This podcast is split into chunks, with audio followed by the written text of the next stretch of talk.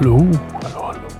Willkommen in einer neuen Folge Bibelstein Gold im Mund. Heute bin ich ein bisschen rauer in meiner Stimme.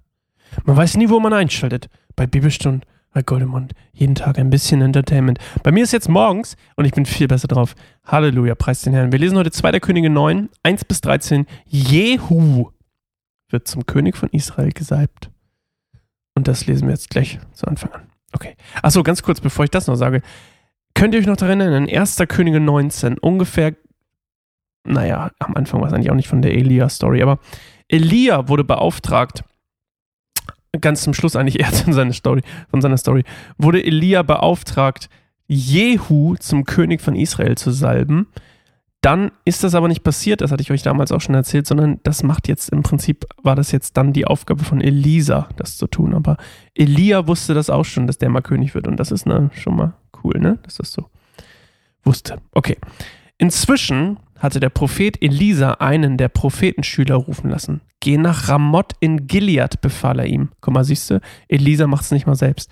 Nimm dieses Fläschchen Öl mit und wenn du angekommen bist, suche Jehu, den Sohn Joschafats, übrigens nicht König Joschafat, sondern ein anderer Joschafat, und Enkel Nimschis. Lass ihn allein in einen abgeschiedenen Raum rufen, ohne seine Freunde, und gieße ihm das Öl aus dem Fläschchen über den Kopf. Sage zu ihm, so spricht der Herr, ich salbe dich zum König über Israel. Dann öffne die Tür und lauf um dein Leben. der Prophetenschüler ging nach Ramoth in Gilead.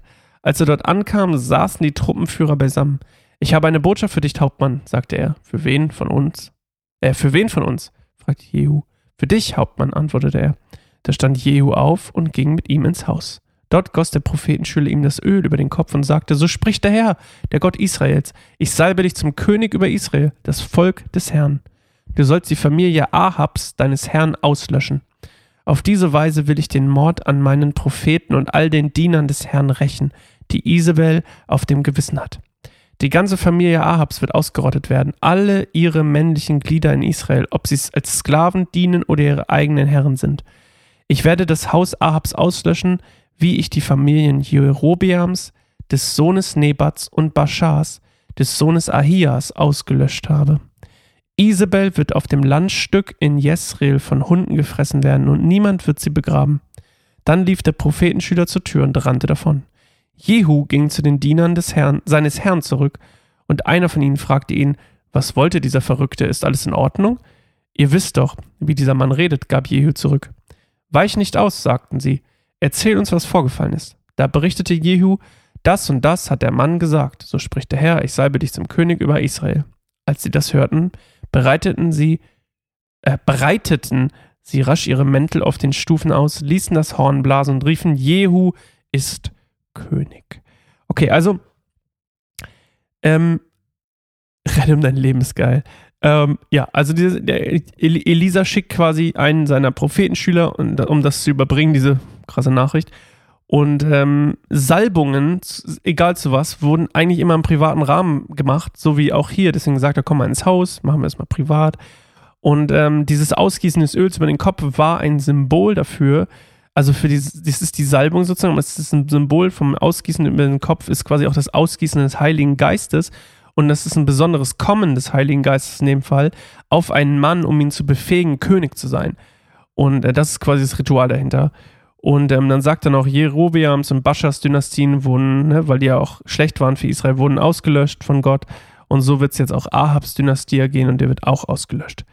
Ähm, und ja, dann sagt er noch, Isabel wird von Hunden gefressen und nicht beerdigt. Und das ist zum Beispiel für jemanden, also sie ist ja Semitin und das ist für jemanden, der ähm, Semit ist, ist das furchtbar, nicht beerdigt zu werden und von Hunden gefressen zu werden, ist komplett ähm, entehrt zu sein quasi im Tod.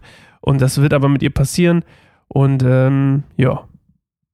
Dann nennt, nennt sie den Typen, der ganz schnell wegläuft, einen Verrückten, aber wahrscheinlich wollte der sich nur in Sicherheit bringen, ist meine Theorie.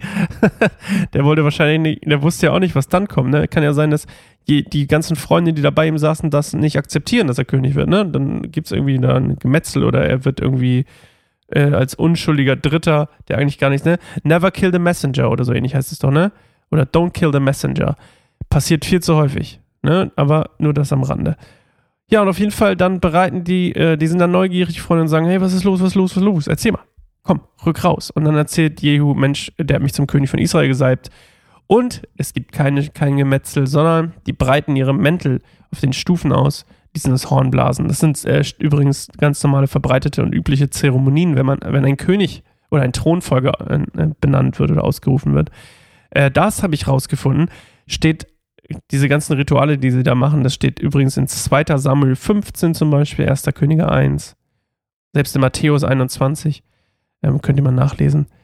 Und ähm, ja, Jehu wird König, oder jetzt in dem Fall ist jetzt König. Und jetzt hat Jehu eine Mission, und zwar Ahabs Linie ausrotten, ne? Und ähm, quasi das, was sein Opa, oder sein Papa, Omri auf jeden Fall, äh, irgendwann begleitet. War das der Opa oder der Papa? Egal.